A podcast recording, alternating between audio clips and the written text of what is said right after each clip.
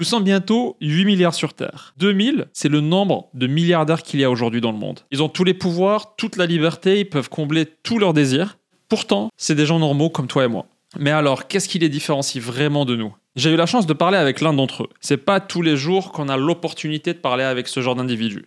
Et voici ce qu'il m'a appris. L'histoire que je vais raconter est 100% vraie. D'abord, tu dois forcément te demander comment tu fais pour rencontrer un individu comme ça. Je suis Rassam Flazi, j'ai cofondé Legal Place, une startup qui permet de créer une boîte en France de la manière la plus facile possible, et on a levé plus de 27 millions d'euros. Je précise que je ne vends aucune formation. Les vidéos que je poste sur ma chaîne, elles ont comme unique but de partager mon expérience et d'encourager les personnes qui le veulent à se lancer dans le business. En 2016, quand j'ai cofondé Legal Place, la société a très vite décollé, à tel point que un an après sa création, je reçois un message que je prends d'abord pour une blague. Chapitre 1, le message. Chez Legal Place, on a un service client. Il permet de gérer toutes les réclamations de nos clients par téléphone. Un jour, je suis posé à mon bureau et le chef du service client m'appelle et il me dit Rassam, l'Elysée nous a contactés et ils veulent te parler. Au début, j'ai cru que c'était une blague. Ensuite, je me suis dit que peut-être quelqu'un à l'Elysée s'est abonné à nos services et qu'il avait une question à poser au service client. Du coup, j'ai rappelé pour savoir ce qu'il voulait. Et là, en fait, la personne au bout du fil m'apprend que le gouvernement français me propose de faire partie d'une visite officielle en Algérie. Je savais pas à quoi m'attendre, mais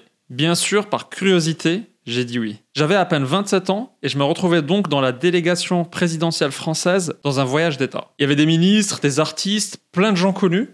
Et je t'avoue que j'avais un peu honte parce que certains, je les reconnaissais pas. Et c'est seulement après que j'ai découvert qu'ils étaient connus en fait. Et parmi ces gens-là, il y avait des patrons de grosses boîtes, dont un milliardaire que je respectais beaucoup. Donc on est tous ensemble dans l'avion. Et quand ce milliardaire se rend compte que j'étais le plus jeune et qu'il ne me connaissait pas, il est venu me parler. On a sympathisé et j'ai eu la chance de pouvoir échanger avec lui. Ok, je casse le suspense. Ce milliardaire, c'est Xavier Niel. Alors, avant de continuer cette vidéo, si tu connais pas Xavier Niel, voici un peu de contexte. Pour avoir une idée, il faut te dire que Xavier Niel a fait son premier million à 24 ans, grâce au Minitel. Ensuite, il a créé Free et la Freebox que tout le monde connaît. Il a aussi investi dans de belles réussites comme Airbnb, Uber et Snapchat. Il a aussi épousé Delphine Arnault, la fille de Bernard Arnault, le patron de LVMH et aussi l'homme le plus riche au monde. Quand je le rencontre en 2017, le magazine Vanity Fair vient de l'élire le français le plus influent au monde. C'est un des 40 ou 50 milliardaires français. Bref, il sait de quoi il parle quand il parle business. On est donc en Algérie, dans les salons privés. Je lui parle de mon entreprise et il me donne ce conseil. Pour développer ton business, il faut que tu construises ta tour en bois. Au début, je comprends rien. Je me dis, mais qu'est-ce qu'il raconte? Et ensuite, il développe.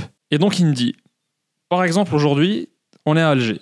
Ton objectif, ça doit être de construire la tour la plus haute d'Afrique peu importe le matériau, ça peut être du bois ou autre, le but c'est juste que ce soit la plus haute et qu'elle te coûte le moins d'argent possible. Parce que si tu fais ça, tout le monde va parler de toi. Et ça t'aura coûté très peu cher par rapport à l'effet de visibilité que ça va te donner. Toute cette visibilité-là, si tu devais l'acheter avec des campagnes publicitaires, ça t'aurait coûté une fortune. Alors que là, ça t'a juste coûté un peu de bois. Et là, j'ai eu un déclic.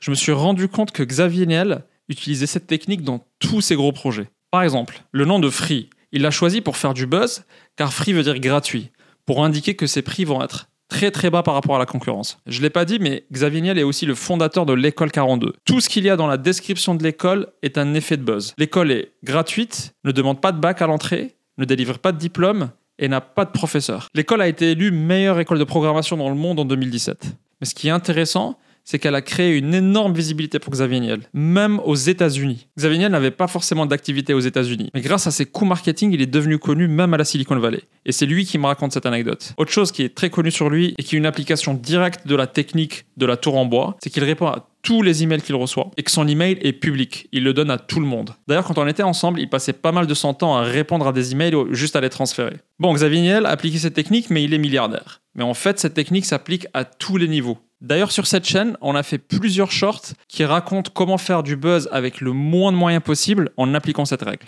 Mais voici d'autres exemples dont on n'a jamais encore parlé sur ma chaîne. Il y a une marque hollandaise de streetwear qui s'appelle Daily Paper. Leur collection s'inspire énormément des cultures africaines. En 2021, Daily Paper s'associe avec Virgil Abloh pour faire un coup de génie. Ensemble, ils ont créé le premier skatepark officiel du Ghana et du continent africain. Résultat, sur Google, il y a des millions de pages d'articles qui en parlent. Imagine combien ils auraient dû dépenser s'ils devaient acheter tous ces articles avec de l'argent. Alors que là, ça a à peine coûté quelques briques et du ciment. À Paris, il y a eu la même chose. Une marque de streetwear connue qui s'appelle Pigalle a customisé un terrain de basket dans leur quartier. Ils ont utilisé les couleurs de leur logo et de leur identité visuelle C'est très connu, t'en as certainement entendu parler. Résultat, beaucoup d'influenceurs sont venus faire des photos sans être payés. Imagine combien de budget influenceurs ils auraient dû dépenser pour avoir toute cette couverture. Ça leur a même ramené directement des deals avec Nike et EA Sports. Tout ça n'a coûté que quelques pots de peinture. Le marketing est très important. Si tu arrives à l'exploser, même si ton service n'est pas le meilleur techniquement, tu pourras devancer les autres et faire beaucoup de chiffre d'affaires.